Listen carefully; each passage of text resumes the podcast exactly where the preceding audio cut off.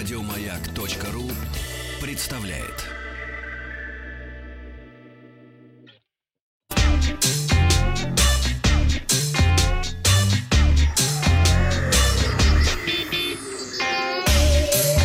Страна транзистория.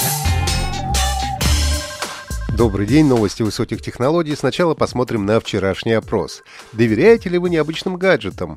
Более 82% слушателей проголосовало за стабильность и считают, что не стоит им доверять. К новостям.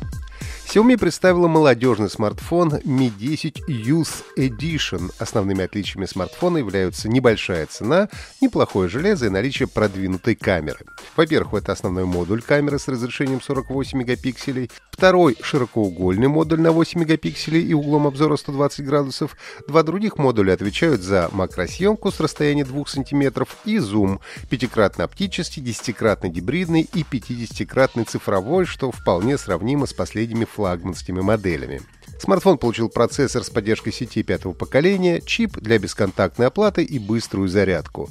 Корпус телефона оснащен антибактериальным покрытием, что немаловажно в сегодняшней ситуации. Xiaomi Mi 10 Youth Edition 5G поступит в продажу в Китае 30 апреля и будет выпускаться в четырех различных расцветках. Минимальная стоимость новинки версии на 6 гигабайт оперативной и 64 внутренней памяти составит 296 долларов.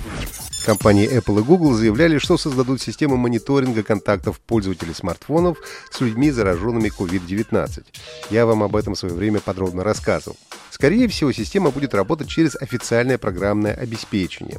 По информации издания Техрадар, Huawei подтвердила, что система отслеживания контактов от Google будет работать только с теми смартфонами, которые поставлялись с их сервисами. К ним не относятся последние модели Huawei и Honor, так как, напомню, в мае прошлого года США ввели санкции против китайского гиганта, и Huawei потеряла возможность использовать лицензионное программное обеспечение Google. Чтобы понять, будет ли возможность вас отследить, нужно посмотреть, есть ли на вашем Android-смартфоне Play Store или нет.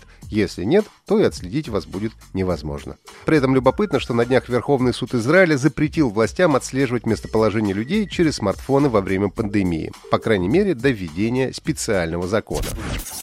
Компания Яндекс предложила правительству России выпустить на дороге такси с автопилотом. В начале апреля президент России поручил правительству сбор предложений ведомств и организаций по поводу внедрения в стране полностью беспилотных транспортных средств. Они должны быть представлены главе государства до 31 мая.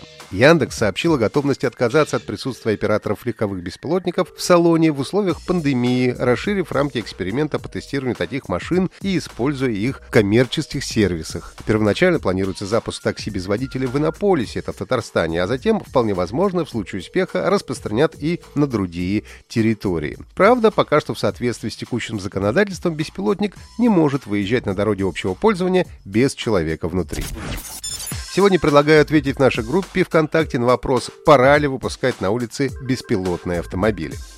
Вчера на главной странице поисковика Google стартовал марафон самых популярных интерактивных дудлов последних лет. В течение 10 дней на главной странице поисковика будут появляться новые интерактивные развлечения открыл марафон Doodle, посвященный 50-летию создания языков программирования для детей. При его запуске пользователю предлагалось составить алгоритм движения кролика по игровому полю с помощью языка Scratch. В ближайшее время пользователи смогут принять участие в соревновании по крикету с улитками, создании цветомузыки и научиться играть на терминвоксе. В список грядущих дудлов также войдут мини-игра по тушению пожара во рту при помощи мороженого, мексиканское бинго и виртуальный диджейский пульт, а завершит марафон браузерная версия легендарной Pac-Man. Именно эту игру я и загадал вчера. Экран игры занимает собой лабиринт, коридоры которого заполнены точками. Задача игрока, управляя Пакманом, съесть все точки в лабиринте, избегая встречи с привидениями, которые за ним гоняются. И поздравляю слушателей из Ростовской области. Он первым правильно прислал слово Пакман на плюс 7 967 103 5533. Телефон заканчивается на 1167. Поздравляю, вы большой молодец. Сегодня представляю вам еще один музыкальный фрагмент. Это оригинальный саундтрек из игры, которую разработал советский программист Алексей Пажетнов. Игра была выпущена 6 июня 1984 года. В это время Пажетнов работал в вычислительном центре Академии наук СССР. Ваша задача — ответить, как называется эта игра. Плюс 7 967 103 5533.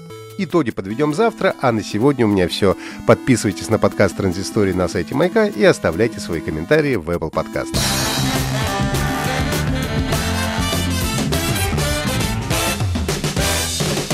Вахтанг Махарадзе и Павел Картаев. Еще больше подкастов на радиомаяк.ру